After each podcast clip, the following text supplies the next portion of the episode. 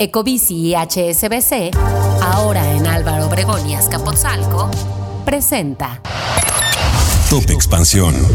México. Pío López Obrador pide 200 millones de pesos a Loret de Mola por haber mostrado videos en los que recibe dinero. Internacional. El presidente de Argentina, Javier Milei, prohíbe el lenguaje inclusivo en las Fuerzas Armadas de su país. Yo soy Mike Santaolalla y sean ustedes bienvenidos a este Top Expansión. Top Expansión.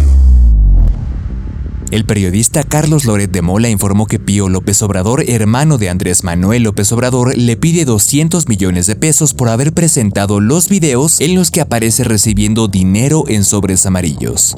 En palabras del periodista, es el mundo al revés, argumentando que es él el que está sentado en el banquillo de los acusados y cuestionando la libertad de expresión en el sexenio de López Obrador. Cabe mencionar que Loret y Pío López Obrador acudieron este martes ante las autoridades para atender el proceso de la demanda.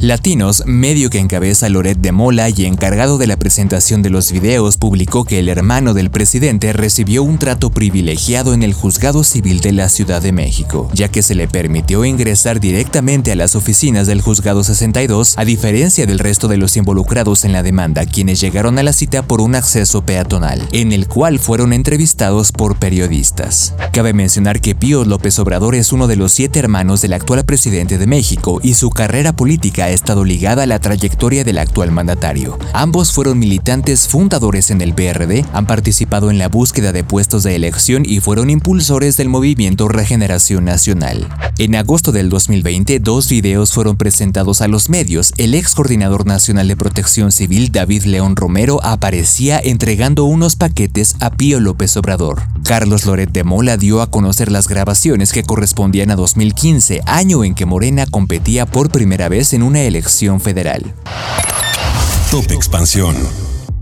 El Ministerio de Defensa argentino publicó un reglamento de terminología aplicable para el ejército del país, en el que se prohíbe el lenguaje inclusivo dentro de las Fuerzas Armadas.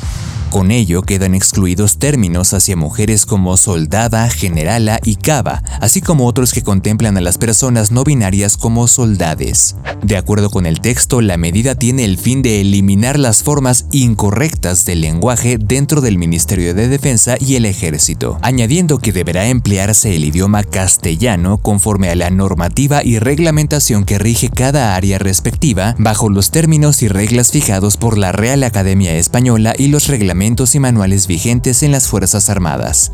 El presidente argentino Javier Milei, quien se refiere a sí mismo como libertario anarcocapitalista, nunca ha ocultado su oposición al lenguaje inclusivo y a lo que él refiere como ideología de género. En su opinión, esto forma parte de un adoctrinamiento y de lo que él llama el marxismo cultural, un supuesto movimiento para revertir el orden social en Occidente. Ecobici y HSBC, ahora en Álvaro Obregón y Azcapotzalco, presentó Top Expansión.